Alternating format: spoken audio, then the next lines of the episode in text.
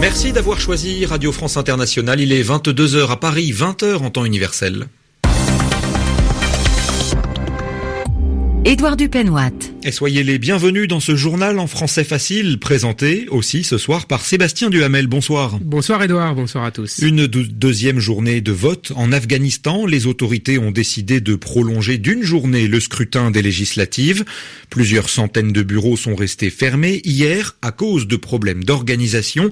Des milliers de citoyens n'avaient pas pu voter. Donald Trump envisage de se retirer du traité INF, un texte signé à la fin de la guerre froide pour limiter la production de missiles à longue portée. La Russie dément les accusations du président américain sur son nouveau programme d'armement. 3000 personnes ont repris la route depuis la frontière mexicaine. Ils viennent en majorité du Honduras en espérant atteindre les États-Unis. Après 24 heures de blocage, Mexico a finalement ouvert ses portes à une partie de ses migrants. Le journal. Le journal. En français facile. Les électeurs afghans étaient de nouveau appelés aux urnes aujourd'hui pour le deuxième jour des élections législatives. Cette seconde journée n'était pas prévue à l'origine, mais à cause des problèmes d'organisation de la journée d'hier, de trop nombreux bureaux de vote étaient restés fermés.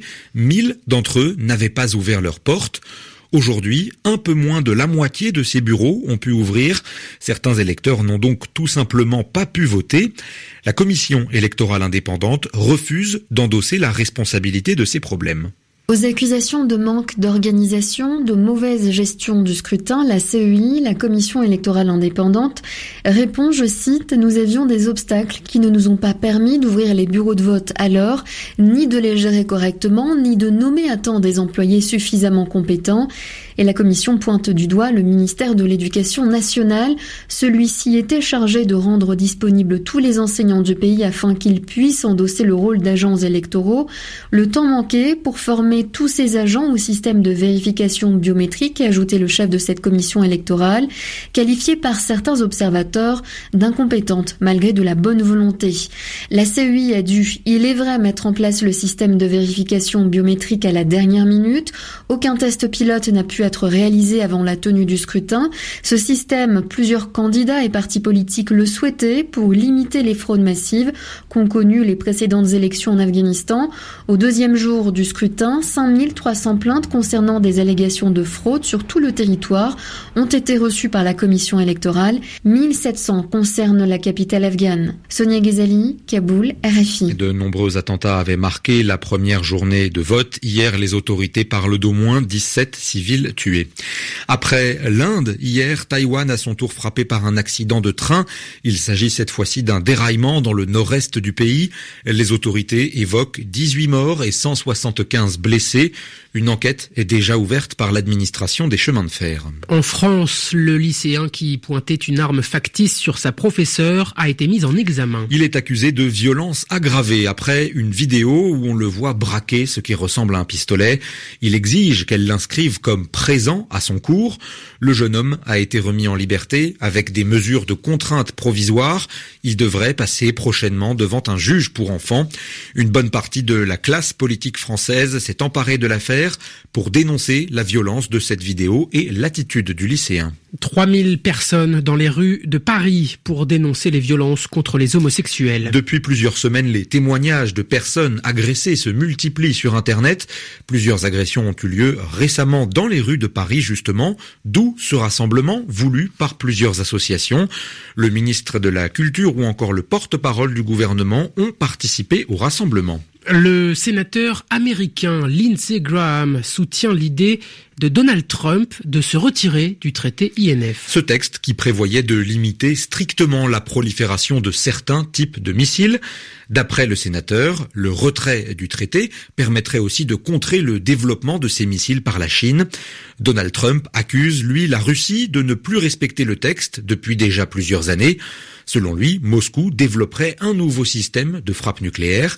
Mais que prévoyait au juste ce traité INF Les réponses de Yelena Tomic. INF, c'est l'acronyme anglais du traité sur le contrôle des forces nucléaires à portée intermédiaire qui a été signé en 1987 par les dirigeants américains et soviétiques de l'époque, Ronald Reagan et Mikhail Gorbatchev. Pour la première fois de l'histoire, les deux superpuissances se sont engagées à éliminer une catégorie de leurs armes nucléaires, ce qui a permis d'amorcer une période de détente en pleine guerre froide. Le texte, devenu multilatéral après l'éclatement de l'Union soviétique, obligeait les deux États à détruire tous leurs missiles balistiques et de croisière lancés depuis le sol et ayant une portée comprise entre 500 et 5500 km. Le texte prévoyait également une inspection des installations militaires des deux parties.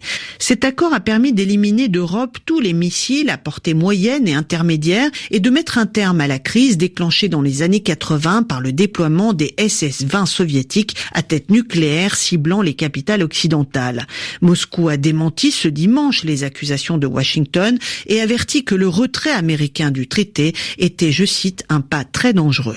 Après avoir été bloqués à la frontière mexicaine, des milliers de migrants venus du Honduras reprennent la route vers les États-Unis. Il serait environ 3000 à avoir repris ce chemin épuisant. Un cortège humain formé au Honduras après un appel sur les réseaux sociaux et qui tente donc de gagner les États-Unis. Le Mexique a commencé par fermer sa frontière avant de l'ouvrir partiellement hier soir à des femmes et des enfants. Et si ces migrants espèrent tous rejoindre l'Amérique, c'est aussi parce que les pays voisins du Honduras ne semblent pas en mesure de les accueillir. Marie Hirtberger. Depuis San Pedro Sula, dans le nord du Honduras, la caravane a parcouru pas moins de 690 km pour rejoindre la frontière mexicaine. Une longue route de la misère à destination des États-Unis.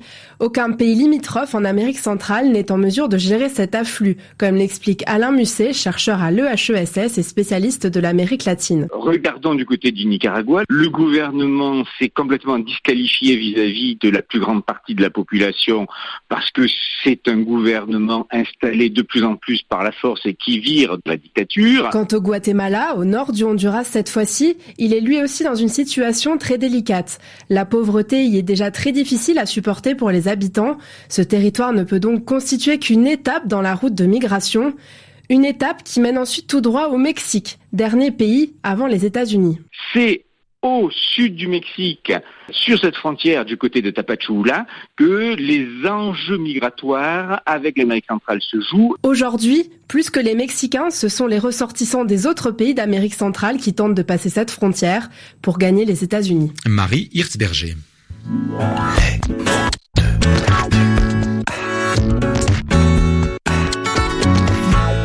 L'expression de la semaine, une certaine idée de la pédagogie, Yvan Amar.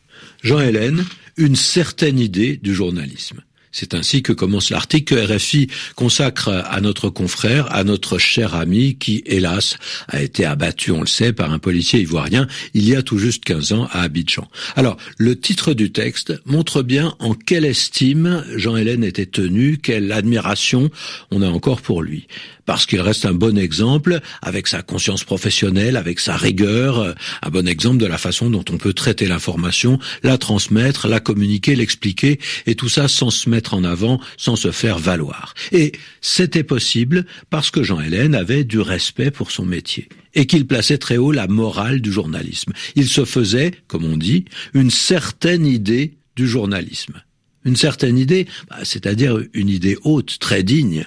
Et la phrase employée montre bien le prestige qu'on donne à cette pratique. Alors il s'agit d'une formule assez courante, hein, assez connue, qui est empruntée à De Gaulle. C'est ainsi que euh, Charles de Gaulle commence ses célèbres mémoires de guerre. Toute ma vie, je me suis fait une certaine idée de la France. Une phrase modeste en apparence, mais qui souligne, mais qui met en valeur, sans en face d'ailleurs, hein, sans en rajouter, mais précisément, c'est cette modestie apparente qui va donner toute sa force à la formule.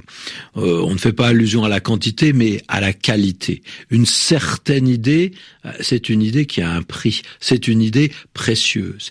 Et on sent qu'on évoque comme un, un piédestal, comme une estrade. On surélève cette idée, on la place bien haut, et on sait qu'on lui a donné une figure toute particulière qui refuse la banalité ou la bassesse et avoir une certaine idée du journalisme, c'est penser que le journalisme, ce n'est pas n'importe quoi, et ça ne se fait pas n'importe comment. Yvan Amar. Ce journal en français facile, vous le réécoutez autant que vous voulez sur savoir au pluriel.rfi.fr. Merci de nous avoir suivis. Merci, effectivement. Et en attendant d'aller sur Internet, il est 22h10 ici à Paris, 20h10 en temps universel. Merci de rester fidèle à la radio du monde.